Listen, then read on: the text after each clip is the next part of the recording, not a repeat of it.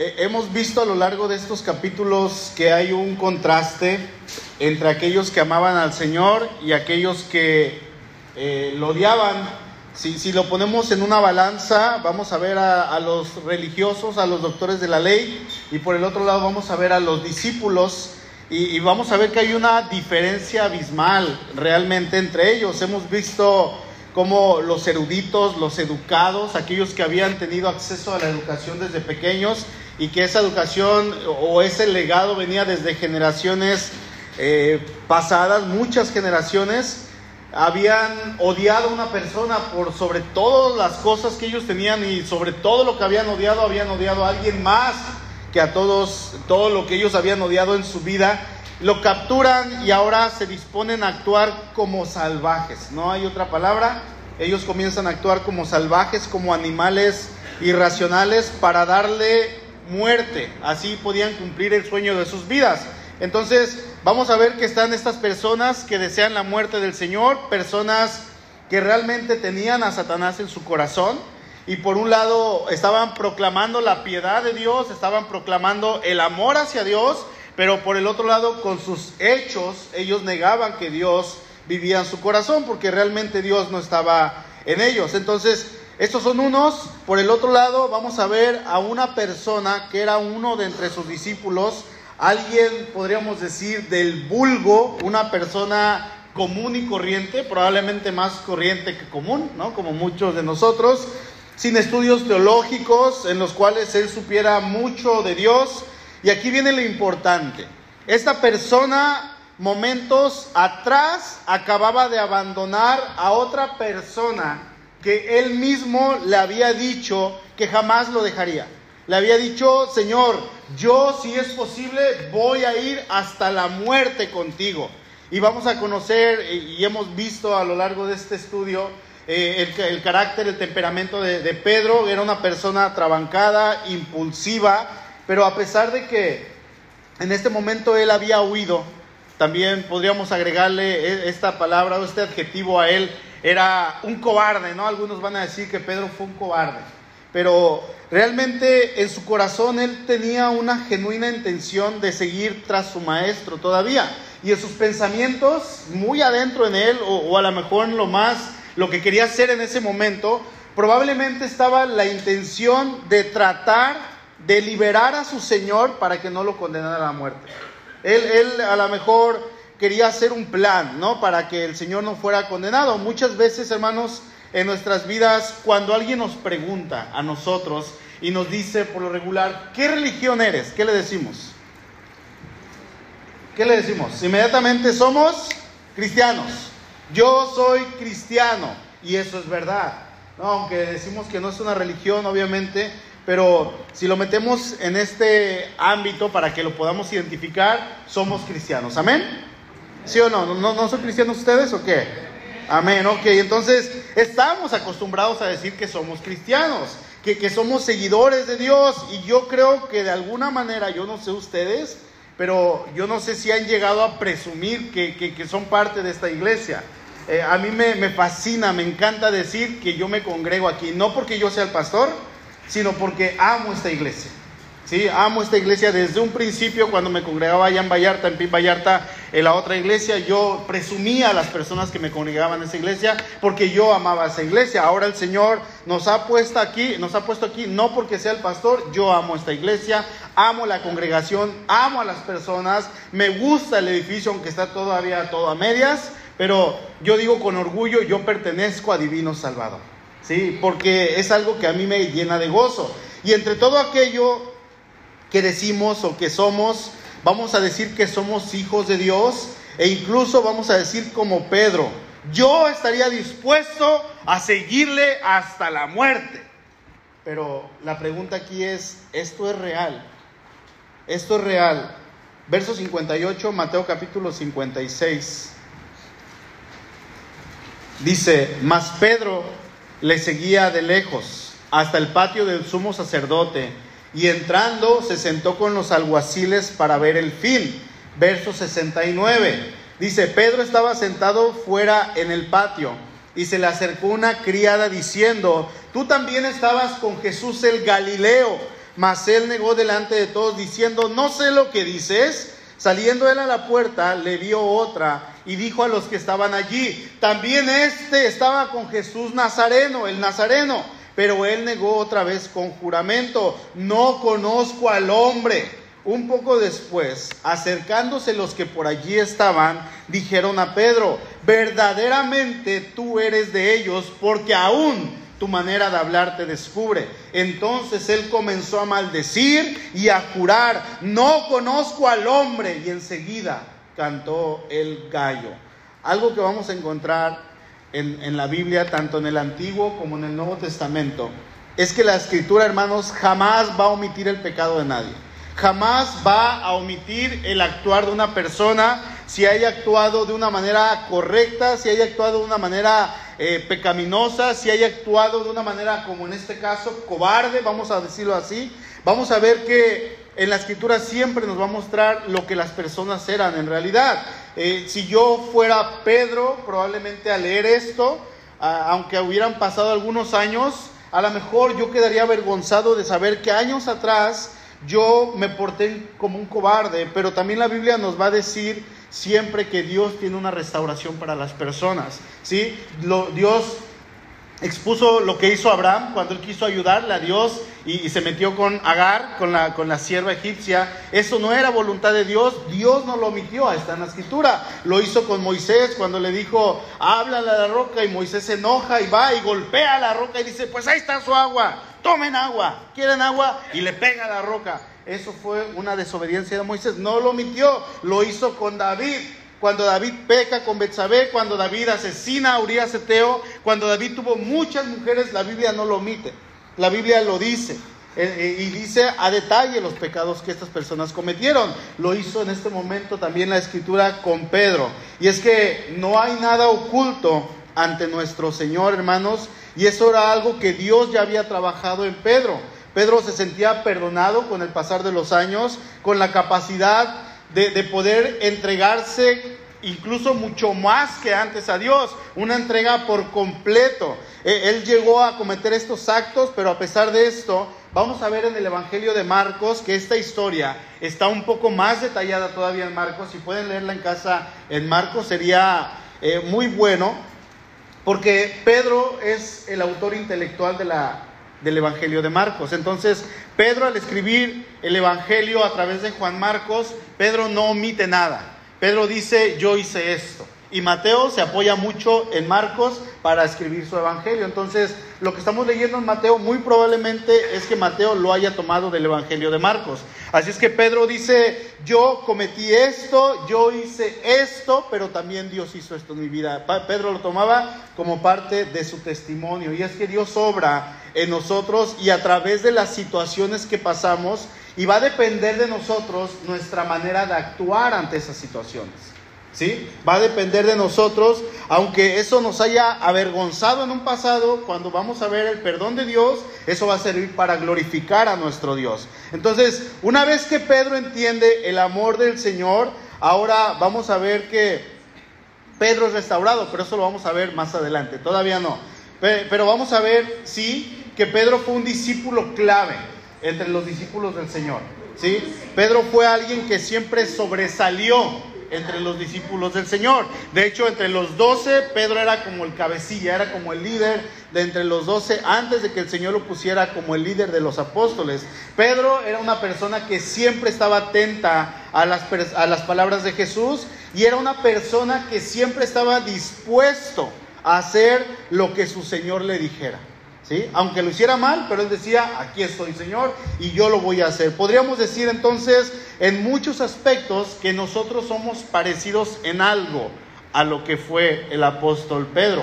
Momentos previos a esto que estamos leyendo ahí en el 26, verso 31, vamos a ver que el Evangelio dice, entonces Jesús les dijo, todos ustedes se escandalizarán de mí esta noche, porque escrito está, heriré al pastor y las ovejas del rebaño serán dispersadas. Verso 33, respondiendo Pedro, le dijo, aunque todos, aunque todos, Señor, se escandalicen de ti, yo nunca me escandalizaré, yo nunca lo haré.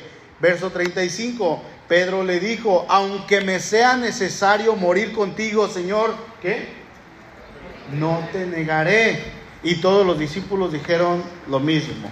Muchos de nosotros solemos ser así y decir las palabras como las que Pedro usó al momento en que se le dijo, no solamente a él, sino a todos sus compañeros, que de, un modo inevitable ellos tendrían que abandonar al Señor. Y eso que el Señor está diciendo no era algo que el Señor hubiera sacado de la manga en ese momento o algo que se le hubiese ocurrido en ese momento, sino que era una profecía que, que ya se había dado muchísimos años antes y que la cita el profeta, el profeta Zacarías ahí en, en el capítulo 13, verso 7. Era algo que tenía que pasar y realmente pasó. En el verso 56 vamos a ver que finalmente se cumple esta profecía que el Señor dio acerca de ellos y dice, entonces todos los discípulos dejándole, ¿qué hicieron? Huyeron, se fueron. Al parecer en la escena el Señor se ha quedado solo, solamente están los que vienen a capturarlo, lo, amarran, se lo llevan con palos no hay nadie con él. Aquellos que habían estado con el Señor durante tres años, ahora se habían marchado y lo habían hecho por temor. Y esto era algo lógico. Ellos querían cuidar su vida, ellos tenían miedo. Y, aquí yo pregunto, ¿a quién no le gusta vivir? ¿A quién no le gusta vivir? Todos disfrutamos de la vida y probablemente yo creo, hermanos, que a todos nos gusta vivir. Yo quiero pensar eso, ¿no? Que a todos nos gusta vivir. Nadie se quiere morir aún, ¿no? Nadie.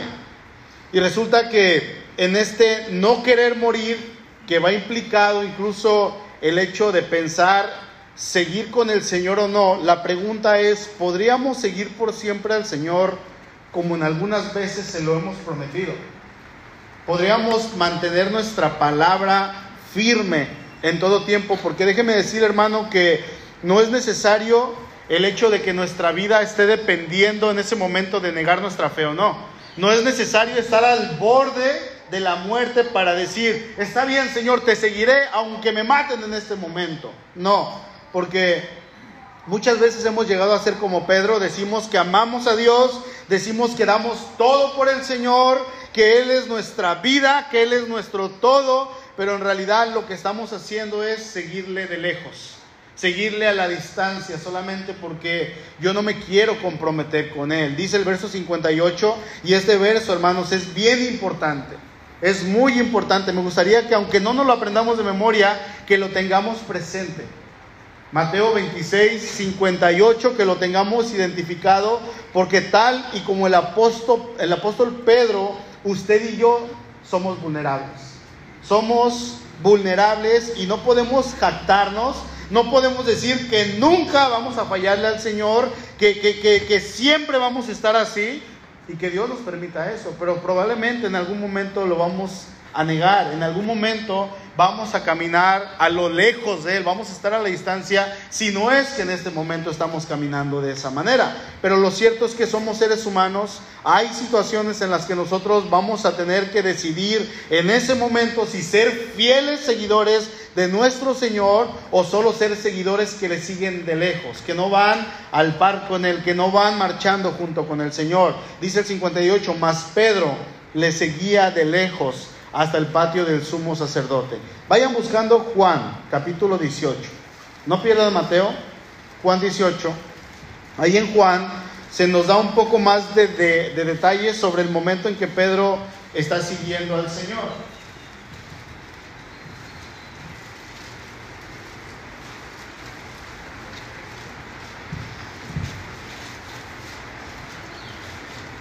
Dice el verso 15, Juan 18, 15. Y seguían a Jesús Simón Pedro y otro discípulo. Eh, Simón Pedro, pues es Pedro, y el otro discípulo es Juan. Sí, así se nombra Juan, él habla en tercera persona. Dice, y este discípulo, Juan, era conocido del sumo sacerdote y entró con Jesús al patio del sumo sacerdote. O sea, Juan no era, Pedro no era el único que estaba siguiendo a Jesús, Juan también iba detrás de él. Dice que a Pedro no se le permitió la entrada, sino solamente a Juan, porque Juan conocía a Caifás, que era el sumo sacerdote. Dice el 16, más Pedro estaba afuera, a la puerta. Salió pues el discípulo que era conocido del sumo sacerdote y habló a la portera e hizo entrar a Pedro. Hasta aquí todo va bien, va, va marchando bien. Pedro es un seguidor, al parecer fiel a, nuestro Señor. Aquella palabra que él mismo le había dado al Señor de decir, Señor, te seguiré hasta la muerte parece que aún estaba firme esa promesa porque Pedro venía detrás del Señor, venía todavía siguiendo al Señor. Hasta estas alturas podríamos decir, Pedro sigue mostrando fidelidad al Señor. Pedro sigue mostrando que él está detrás del Señor. Pero en el momento en que Pedro pasa la puerta, le abren la puerta, es aquí donde comienzan las pruebas. Es aquí donde comienza esa prueba de fuego en su vida y cuando parece que todo va bien, cuando parece que estamos siguiendo bien al Señor con todo nuestro ser, también de la misma manera empiezan las pruebas para nosotros. Vamos caminando bien, me estoy congregando, Señor, estoy siendo fiel en mis ofrendas, en mis diezmos, estoy orando con mi familia, estoy leyendo la Biblia, estoy haciendo lo que nunca había hecho antes y de repente vienen las pruebas. Y es ahí donde vamos a ser probados. Dice el verso 17. Entonces la criada portera dijo a Pedro, ¿no eres tú también de los discípulos de este hombre? Dijo él, no lo soy, no lo soy. Y el Señor le había hecho una promesa a Pedro, ¿sí? Y esta promesa se tenía que cumplir sí o sí. No había otra opción. Pedro le dijo al Señor, aunque todos se escandalicen de ti, Señor, ¿sabes qué? Yo no lo voy a hacer, yo nunca lo haré, pero el Señor conocía el corazón de Pedro. Y ahí en el Mateo 26, 34 dice que Jesús le dijo, de cierto te digo que esta noche, antes que el gallo cante, me negarás tres veces. Entonces viene esta mujer, abre la puerta e inmediatamente y en automático cuando ella le dice, lo ve y le dice, tú eres de los del Señor. Acaba de entrar el Señor, lo traían amarrado y tú eres de ellos. Y Pedro le dice, yo no soy discípulo de Jesús. Yo no lo soy. Entonces la señora se le queda viendo y, así de, ando guachando. ¿Mm? Pedro pasa y yo quiero que imaginemos la cena. Vemos a un Pedro que ya tiene cierta adrenalina en su cuerpo, su corazón está acelerado porque ya lo cacharon, ya se dieron cuenta, entonces eh, eh, eh, él está conmocionado porque una mujer lo identificó y no lo dijo a voz baja, eh, entonces, así es que él entra un tanto sospechoso, probablemente viendo a todos lados, la gente que estaba ahí era de madrugada, pero habían prendido al Señor, no sé si se acuerdan, pero eran multitud de las que fueron por el Señor. Mínimo fueron 50 personas a atraparlo, si no fueron 50, fueron 200, si no fueron 200, eran 600 personas que habían ido atrapado. Entonces, estas personas estaban ahí, había mucha gente. Mínimo había 50 personas más los sacerdotes. O sea, había mucha gente, aunque era hora de dormir, la gente estaba despierta y Pedro entra espantado, entra como que viendo si traía capucha su, su, túnica, se la puso y se acerca al fuego porque dice que hacía frío. Era un lugar muy frío y era de noche, de madrugada, así es que más al fondo eh, él entra, se acerca con los varones que están ahí en una leñita siempre me había imaginado la escena como que están en un bote de esos de metal, pero no había botes, entonces estaban en una fogatita, estaban calentándose al fuego, muy a gusto. Y ahí en el verso 18, y estaban en pie los siervos y los alguaciles que habían encendido un fuego porque hacía frío y se calentaban, y también con ellos estaba Pedro en pie calentándose. Pedro una vez ya había negado al Señor. Vamos nuevamente a Mateo capítulo 26, por favor. Dice, Pedro estaba, verso 69, Pedro estaba sentado fuera en el patio y se le acercó una criada diciendo, tú también estabas con Jesús el Galileo. Mas él negó delante de todos diciendo, yo no sé lo que dices. Saliendo él a la puerta, le vio otra y dijo a los que estaban allí, no le dijo a Pedro, ¿a quién le dijo? A la gente que estaba allí. Dice, también este estaba con Jesús el Nazareno. cállate. ¿Se imaginan? Mujer, guarda silencio. Pero él negó otra vez con juramento, mira, por el pescadito, que no sé. es el pescadito, ¿eh? Por el pescadito, te lo prometo que no sé nada. yo no soy, te lo juro, yo no conozco al hombre. Pregunta, ¿cómo podemos negar al Señor? ¿De, qué maneras podemos dar a entender que le estamos siguiendo de una manera cobarde? Le estamos siguiendo de lejos. Ahorita vamos a responder esta pregunta, pero ¿por qué digo cobardes? Porque el Señor ahí en Mateo capítulo 11, si quieren acompañarme, Mateo 11, verso 12, dice, desde los días de Juan el Bautista hasta ahora, el reino de los cielos sufre violencia y los violentos lo arrebatan. Se los leo en la nueva versión internacional. Dice, desde los días de Juan el Bautista hasta ahora, el reino de los cielos ha venido avanzando contra viento y marea y los que se esfuerzan logran aferrarse a él. ¿Sí? O sea, que el reino de los cielos, hermanos, no es cualquier cosa. Si usted es cristiano, Usted no se metió a un club, usted no tiene una tarjeta. Aunque usted es miembro de esta iglesia, usted no tiene una tarjeta que le diga, usted es miembro y tiene que hacer esto. Y si no le gusta, se va. No, usted es miembro del cuerpo de Cristo, no de la iglesia, miembro del cuerpo de Cristo. Y no hay salida, se supone que no tiene que haber salida. Porque la salvación es permanente. El ser hijo de Dios es permanente. Así es que si usted dice que es hijo de Dios, Usted tiene que permanecer y es para valientes, dice, solamente los valientes se agarran de él, solamente los valientes lo toman, no es para cobardes, dice el Señor. Y si no estamos dispuestos a pagar el precio, lo más seguro es que nos demos topes contra el piso. Todo el tiempo nos vamos a estar dando contra el piso. ¿Por qué? Porque vamos a estar cayendo y cayendo y cayendo. Hace unos días yo pensaba en esta iglesia. Y yo no sé realmente cuánto tiempo sea el que el Señor permita que esta iglesia sea un lugar llamado iglesia, el, edificio. Que este lugar sea un lugar donde se proclame la palabra de Dios. Hay iglesias que tienen, ayer estaba viendo un video de, de que subían al grupo de pastores y era una iglesia que decía, gracias por estos primeros 125 años. Ay, nosotros vamos a cumplir 11 apenas. 125 años y el edificio está todavía y ya han generaciones y generaciones. Y yo me preguntaba si nuestros hijos, si mis nietos y mis bisnietos estarán aquí en este lugar. Y yo pensaba, bueno, a lo mejor se van a cambiar a vivir a Guadalajara o a Vallarta, yo no sé, pero si siguen en este pueblo, si siguen en este lugar, si, yo, yo, yo decía, Señor, nuestras generaciones van a seguir aquí, porque déjeme decirle algo, hermano depende completamente de nosotros. Depende de nosotros. ¿Por qué? Porque si nosotros nos alejamos de la fe, si nosotros dejamos de congregarnos, dejamos de decir que somos cristianos cuando nuestros hijos crezcan, que es rápido, cuando nuestros hijos crezcan, ellos no van a querer saber nada de la fe, porque no va a haber quien les diga. Nosotros, ¿cómo los vamos a decir, hijo, vete a la iglesia? Y yo no voy. Que si hay papás que hacen eso. Yo, me pregunto, ¿realmente Sua va a seguir aquí dentro de 30 años? Cuando yo tenga 60 y tantos. Ella va a seguir en este lugar sirviendo al Señor junto con su esposo, junto con mis nietos. Eso depende de, cómo la eduque yo y, de qué sentido le dé, qué importancia le demos a la fe para su educación. Eso depende de nosotros. Pregúntese ahí en su corazón, hermano, qué trabajo está haciendo con su familia.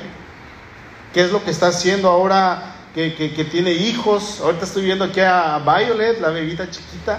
Esperamos pronto presentarla aquí al Señor. Y, y los papás van a hacer un compromiso delante de todos ustedes y de todo el planeta que está viendo ahí en Facebook.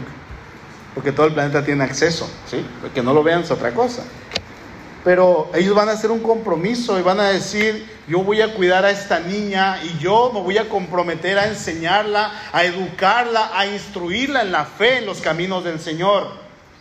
Y es un compromiso, hermanos, que tenemos hasta que ellos crezcan. Y ya cuando ellos crezcan, ellos toman su decisión, si quieren seguir al Señor o no. Pero depende de nosotros en estos primeros años formar su carácter cristiano, irlos encaminando en la fe. Así es que va a depender de nosotros guiarlos en el camino del Señor. Y qué hermoso es que como hijos de Dios tengamos la convicción de seguir al Señor durante todos los días de nuestra vida, sabiendo que el reino de Dios es para valientes.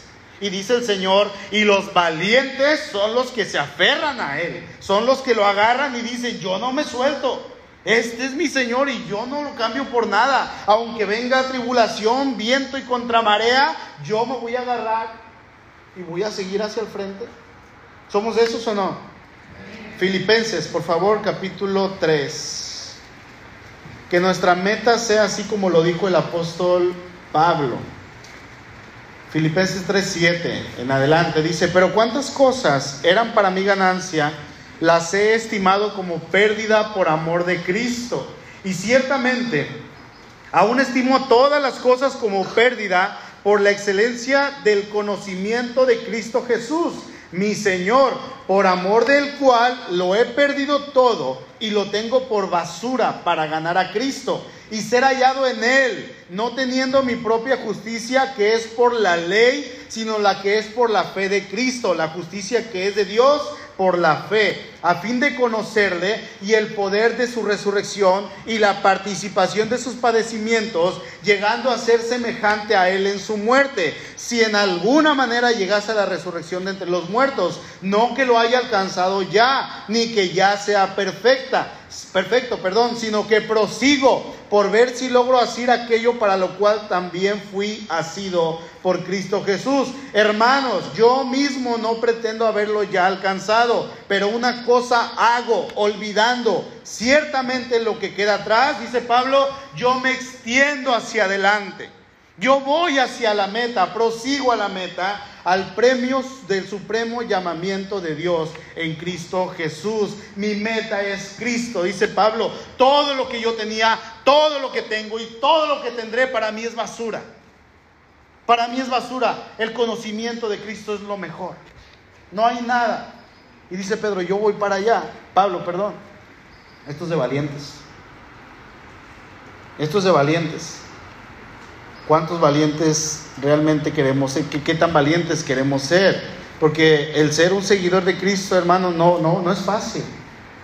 Realmente no va a ser fácil. Habrá momentos difíciles, otros más difíciles, otros menos. Va a haber tiempos en los cuales vamos a estar tranquilos, viviendo bien, pero siempre, en cualquier momento, nuestra esperanza debe estar en Cristo. Nuestra meta debe de ser Jesús. Amén. Mateo, por favor, capítulo 10. El Señor lo dijo de otra manera aquí y este es un versículo muy importante para nosotros. Dice Mateo 10:37, el que ama a padre o a madre más que a mí, no es digno de mí. El que ama a hijo o hija más que a mí, no es digno de mí. Y el que no toma su cruz y sigue en pos de mí, no es digno de mí. Y esto, hermanos, va a cambiar toda nuestra vida va a cambiar todo nuestro ser. Cuando nosotros nos, nos comprometemos y tenemos la convicción de que no debe haber nadie por encima de nuestro Señor, va a funcionar bien. Vamos a estar caminando no de lejos, siguiéndole como lo hacía Pedro. Vamos a estar caminando al lado de nuestro Señor, diciéndole, vamos hacia el frente, Señor. Vamos. Estoy dispuesto a lo que sea. Esto va a, va a causar un cambio total en nuestra vida. Mire, así como eh, se partió el tiempo, ¿en qué año estamos? En el 2022, ¿después de qué? Después de Cristo. Y cuando estudiamos, por ejemplo, ahorita que, les mencioné aquí al profeta Zacarías, eh, él vivió unos siglos antes de Cristo. Bueno, el Señor Jesús dividió el tiempo o, tomaron su, su nacimiento como referencia y, ahí está un punto para los que no creen, ¿no? Que, Él vino y que Él fue un ser real. Entonces, eh, cuando nosotros, cuando Cristo llega a nuestra vida, debe de existir un antes de Cristo, que es lo que fuimos antes, y un después de Cristo.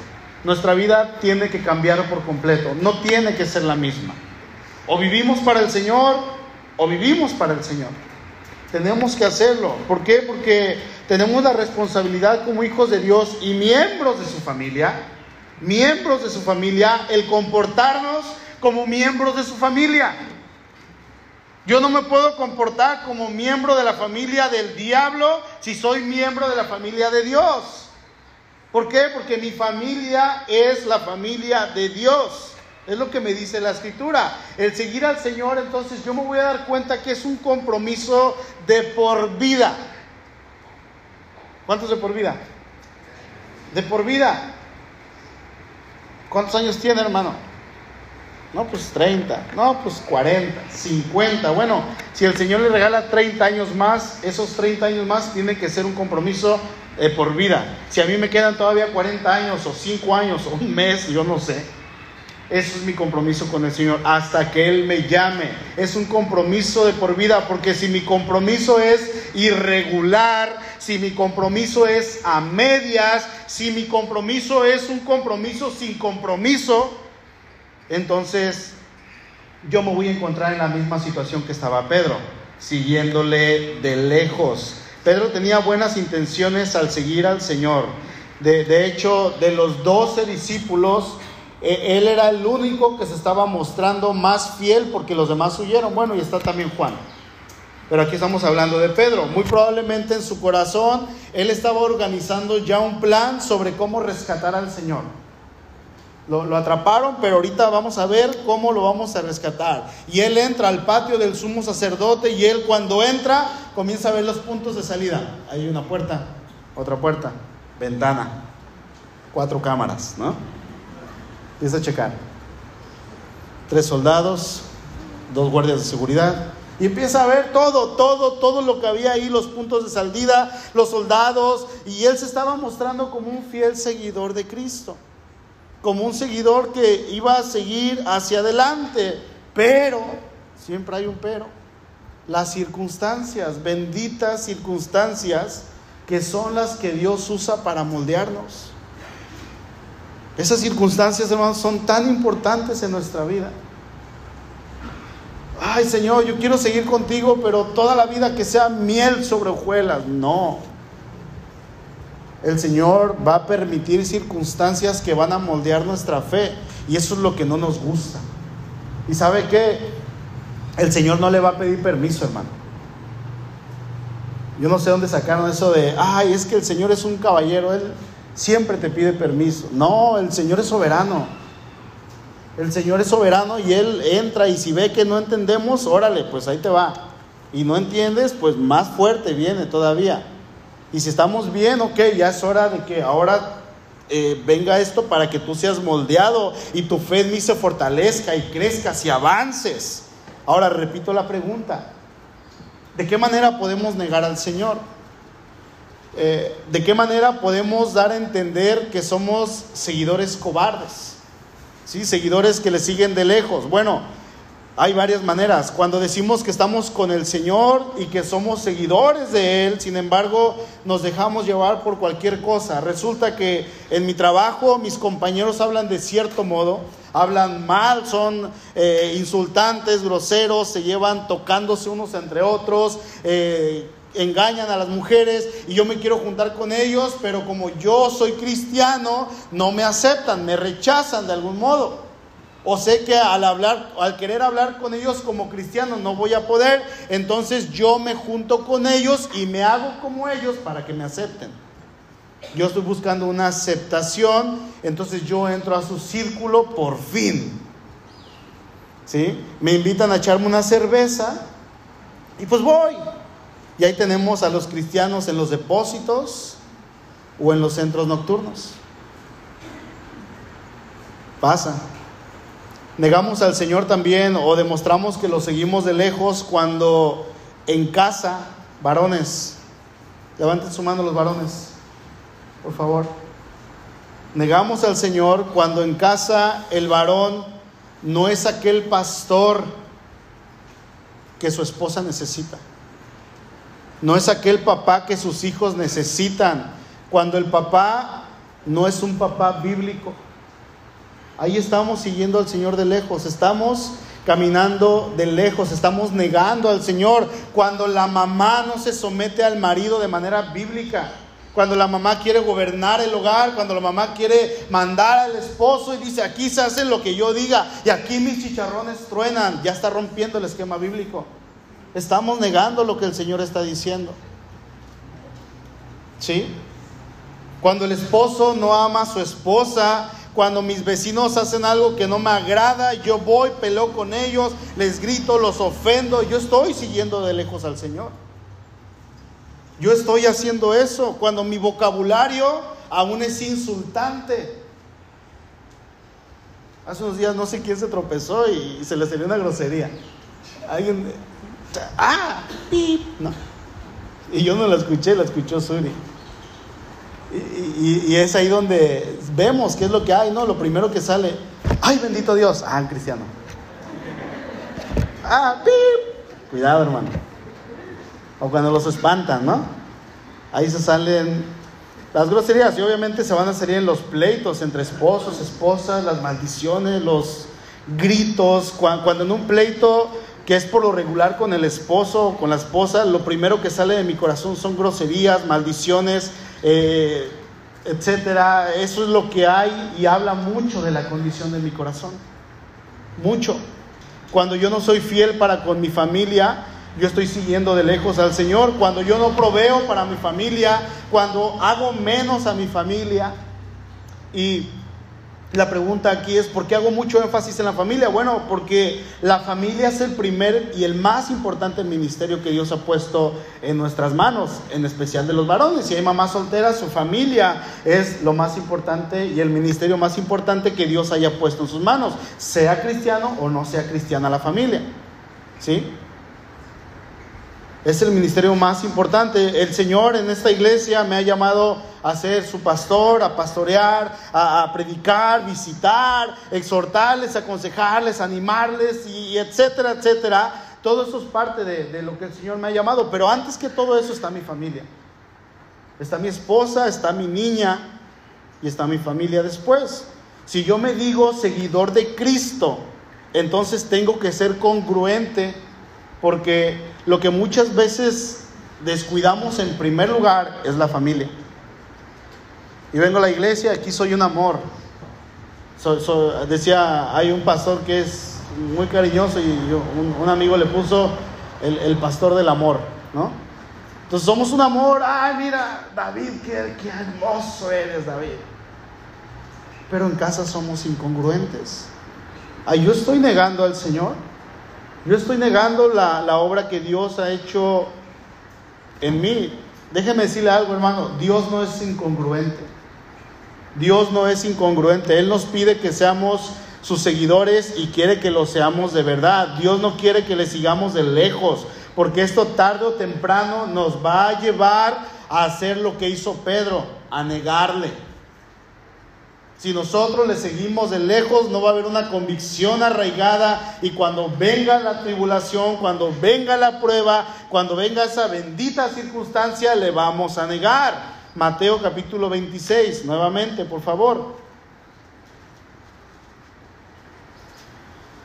73. Un poco después, acercándose los que por allí estaban, dijeron a Pedro, verdaderamente también Tú eres de ellos porque aún tu manera de hablar te descubre. Pedro tenía un acento que lo delataba. El acento de Pedro era el acento de un Galileo. Y el acento de, los Galileos se identificaba rápidamente en Jerusalén. Es como cuando nosotros vamos a la Ciudad de México, por lo regular, bueno, cuando yo viajo, me dice mi familia, hablas como ranchero. ¿Pero por qué? O viene un chilango de México y, mira, habla como chilango, ¿no? o uno de bomba, eh, se identifican inmediatamente. Bueno, ellos identificaban el acento de Pedro que era Galileo, el Señor era Galileo, Pedro era del mismo lugar, así es que el acento lo estaba delatando. Entonces, 74, él comenzó a maldecir y a jurar, no conozco al hombre, y enseguida cantó el gallo.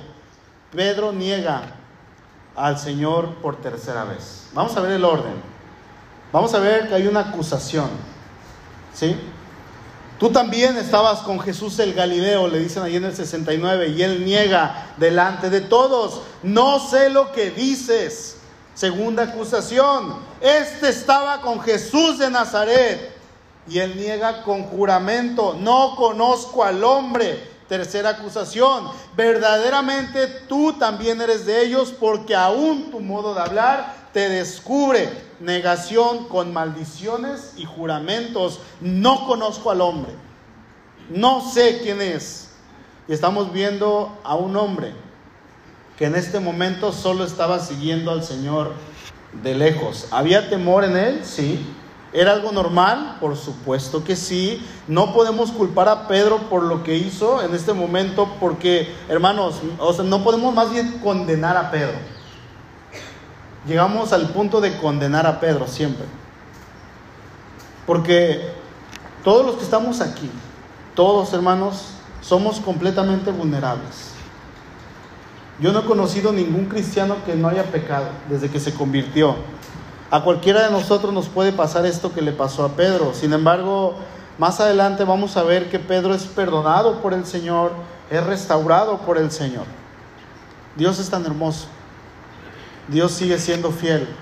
Sigue siendo el mismo de ayer, hoy y por los siglos. ¿Sí? Concluyo con esto, hermano. En ese momento Pedro no tenía el Espíritu Santo no lo tenía y aún así él mostró un gran amor por el Señor. ¿Se equivocó? Sí, por supuesto que sí.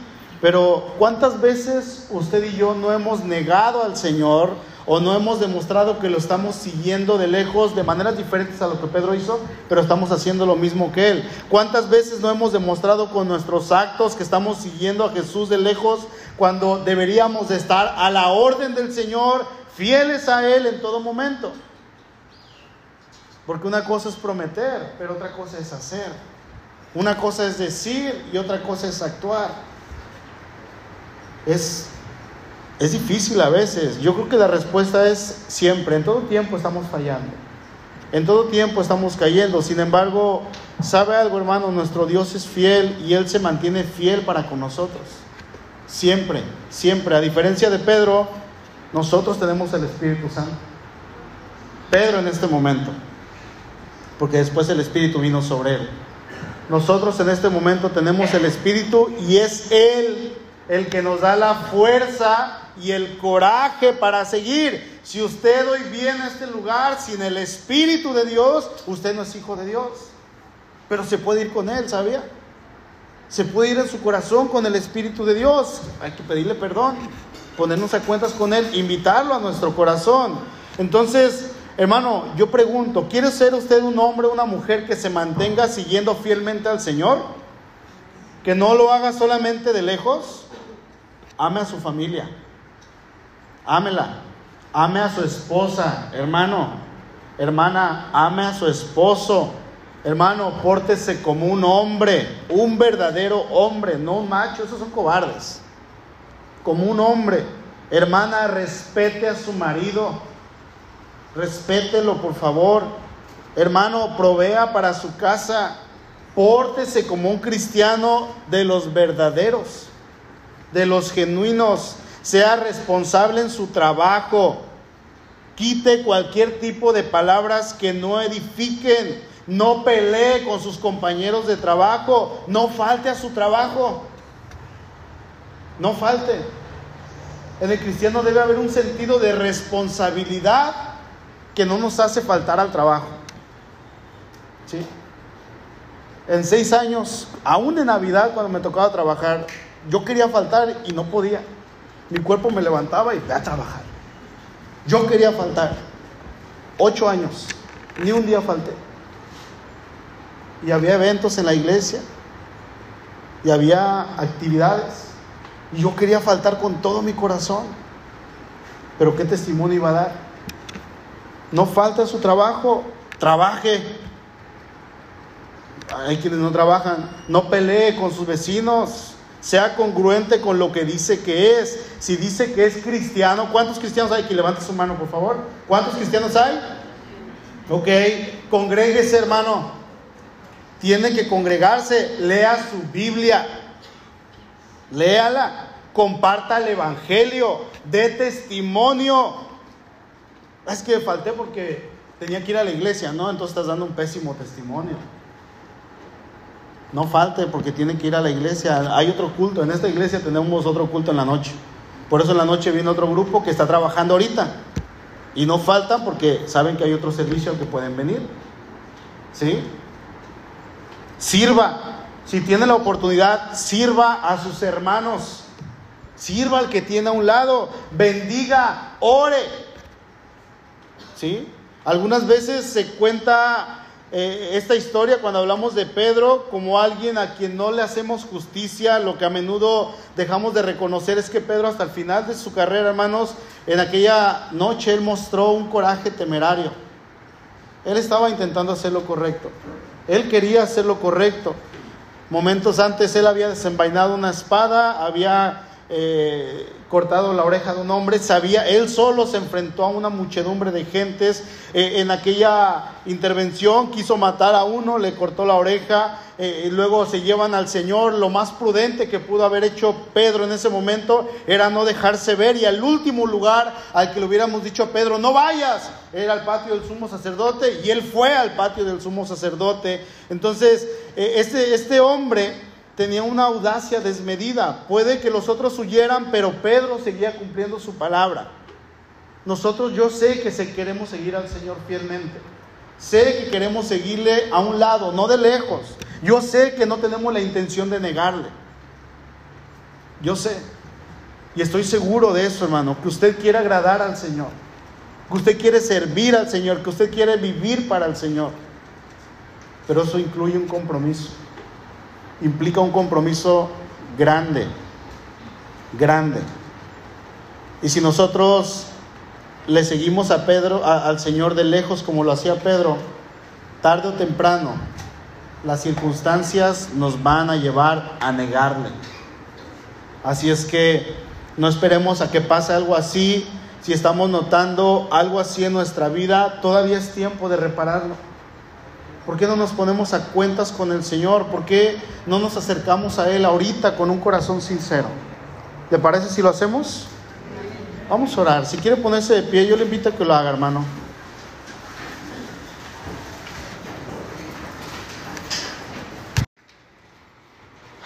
Padre, gracias por tu palabra. Tu palabra, Señor, sigue siendo cautivadora, sigue siendo hermosa. Nos sigue confrontando, nos sigue llevando hacia adelante. Tu palabra, Señor, siempre es aquella que nos muestra cuál es la verdad. Y hoy estamos aquí, Dios. Quizá en este momento te estamos siguiendo de lejos. Probablemente en esta semana ya te negamos con nuestros actos. Y Señor, te pedimos perdón. Queremos rogarte, Dios, que seas tú obrando en nuestros corazones. Y que permitas, amado Dios, que podamos ser seguidores genuinos. Que podamos comprometernos contigo. Si hemos fallado, sí, probablemente no he venido a la iglesia, Probablemente no he leído la Biblia en el último mes. Probablemente llevo una semana sin orar. Probablemente dije voy a descansar una semana, un mes de ese ministerio y llevo dos años sin hacerlo. A lo mejor hoy peleé con mi esposa en la mañana, con mi esposo, le grité a mis hijos. A lo mejor ayer o esta semana me peleé en el trabajo. Sin embargo, Dios, sea cual sea la situación, tú estás ahí. Y tú eres el Dios que restaura, Señor. Tú eres el Dios que está ahí siempre, firme, disponible, dispuesto a perdonar, dispuesto a levantarnos, que no condena, que no juzga. Señor, gracias, porque yo sé que tu palabra es la que está haciendo tu, la obra en nosotros. Es tu obra. Y en esta mañana, Señor, simplemente queremos hacer un compromiso. Un compromiso firme de seguirte fielmente. Y yo sé que vamos a volver a caer, Dios. Sin embargo, Señor, tú restauras. Sabemos que tu mano está ahí para nosotros. Y perdónanos, Dios. Perdónanos porque probablemente con nuestros hechos y con nuestra manera de actuar hemos demostrado que no somos tus hijos cuando sí lo somos. Ayúdanos Dios, estamos en tus manos. Gracias por tu palabra. Sigue orando ahí en tu lugar. Si hoy vienes a esta iglesia sin Cristo en tu corazón, si no has aceptado a Cristo en tu corazón, hoy puedes hacerlo. Hoy puedes invitarlo a vivir dentro de ti y decirle, Señor, te quiero conocer. Quiero saber quién eres tú. Te pido perdón.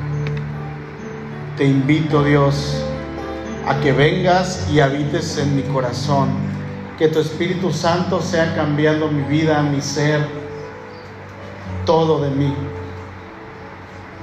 Y que yo pueda empezar a ser un seguidor tuyo. Dios, estoy en tus manos. Gracias por tu perdón. Gracias porque yo sé y creo que tú enviaste a Jesucristo a morir por mí. Gracias Dios por tu perdón. Señor, te exaltamos, te alabamos solamente a ti porque tú eres bueno y eres digno de alabar. En el nombre poderoso de nuestro Señor Jesucristo nosotros oramos. Amén. Amén. Hermano, el, ser creyente es un compromiso que no siempre va a ser fácil, pero Dios le ha dado su espíritu.